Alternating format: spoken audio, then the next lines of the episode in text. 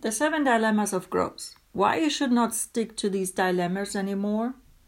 Why your company is not able to sell faster and more because of these dilemmas, and why your company, small or large, deserves better.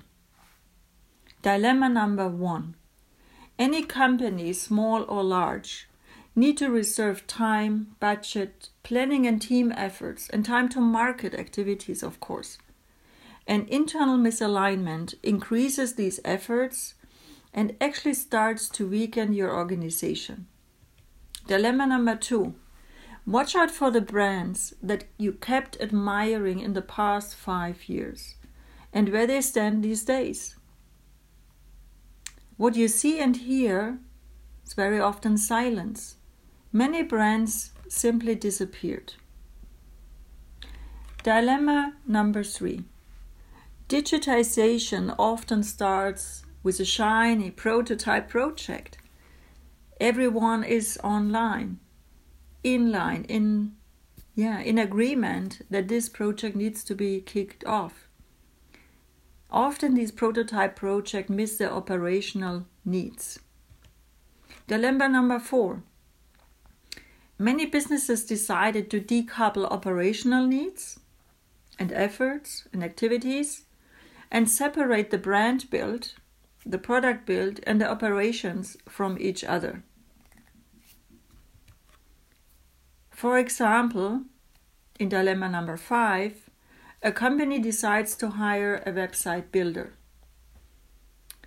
There's nothing wrong with that. We do that as well because um, we look into who has what kind of expertise. But what we do differently actually is that the outsourcing of the brand build and the marketing strategy is not happening. But there's a dilemma for many, many companies that think it's fine to actually externalize the web build, site build and also the brand build and the marketing strategy very often too. And this actually grows faster and uh, from a dilemma perspective because the products you offer and the services your owners and the managers therefore co- focus on the product design, the sourcing, and the ideal offering. And an ideal offering is, of course, also linked to the brand build. But external staff and your team have a hard time to catch up. There are arrangements to be met, there are timelines to be met, and there are other necessary updates and influential factors that actually should become relevant, but that's a dilemma they become irrelevant. And uh, this dilemma, actually, we uh, described, they have a heavyweight timestamp, a timestamp from the past. So, thought provoking ideas that actually influence the go to marketing and the brand build are hardly synced up with the workflow of the external marketing provider. And ultimately, dilemma number seven, we know that from transforming companies that the product lifecycle management and the brand design hardly match over a product's lifetime. Especially once the first round of alignment got finished, it went very well, it was a great kickoff. But beyond that first round of alignment, everyone is actually spreading up, splitting up, and focusing on the very specific tasks and the interaction points. So, where the two lines actually meet, um, yeah, these interaction activities actually are never being executed. So the seven dilemmas actually increase your probability to, to transform your business into a digital a digital disconnected company and what are the consequences of actually facing becoming a digital disconnected company weak brand products so those products that have a weak brand, even they are being offered digitally, they remain weak brand products. Products with a weak brand identity, they miss a turnaround to engage in new communities and strengthen the existing product fans, the enthusiasts.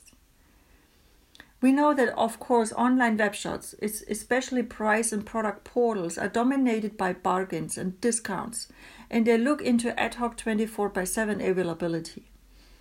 The cheaper a product is, And the weaker the brand is of that product, the company often decides actually not to offer them anymore 24 by 7 because there's, of course, a logistics alignment agreement um, and any kind of updates on the marketing and communication efforts involved.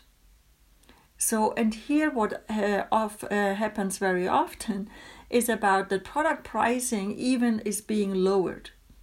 Because then actually decision is being made that the product pricing should enter to be as cheap as possible. And that's a never ending spiral until the fact of course that a product is being discontinued similar you can think about a service being discontinued so ultimately brands that are missing the connect between tell and transform will be overtaken by others we call it also the tell and sell so tell and transform is being yeah, is being reserved. It's dedicated to the strong brand products.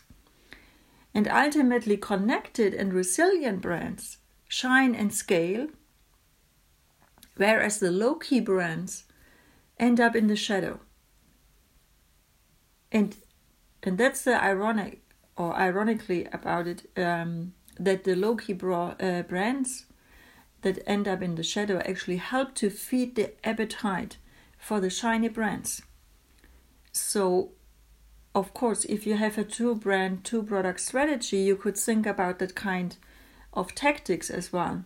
But don't forget that your low key brands or products that are starting to entering the product pricing spiral that they might end up feeding the appetite for the shiny brands of your competitors.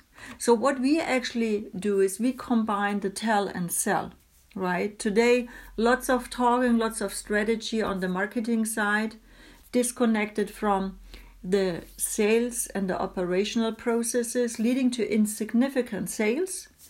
What we actually turn around is we look into both the brand strategy, the product strategy, and the digitization capacity of both the brand build and the product build.